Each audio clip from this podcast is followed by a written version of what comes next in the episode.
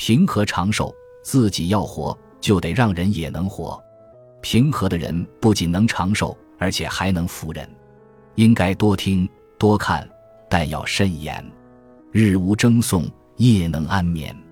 长寿又惬意，一生如两世，为平和之所能治。无不时之欲者，之为富有。贪得无厌是最大的不智。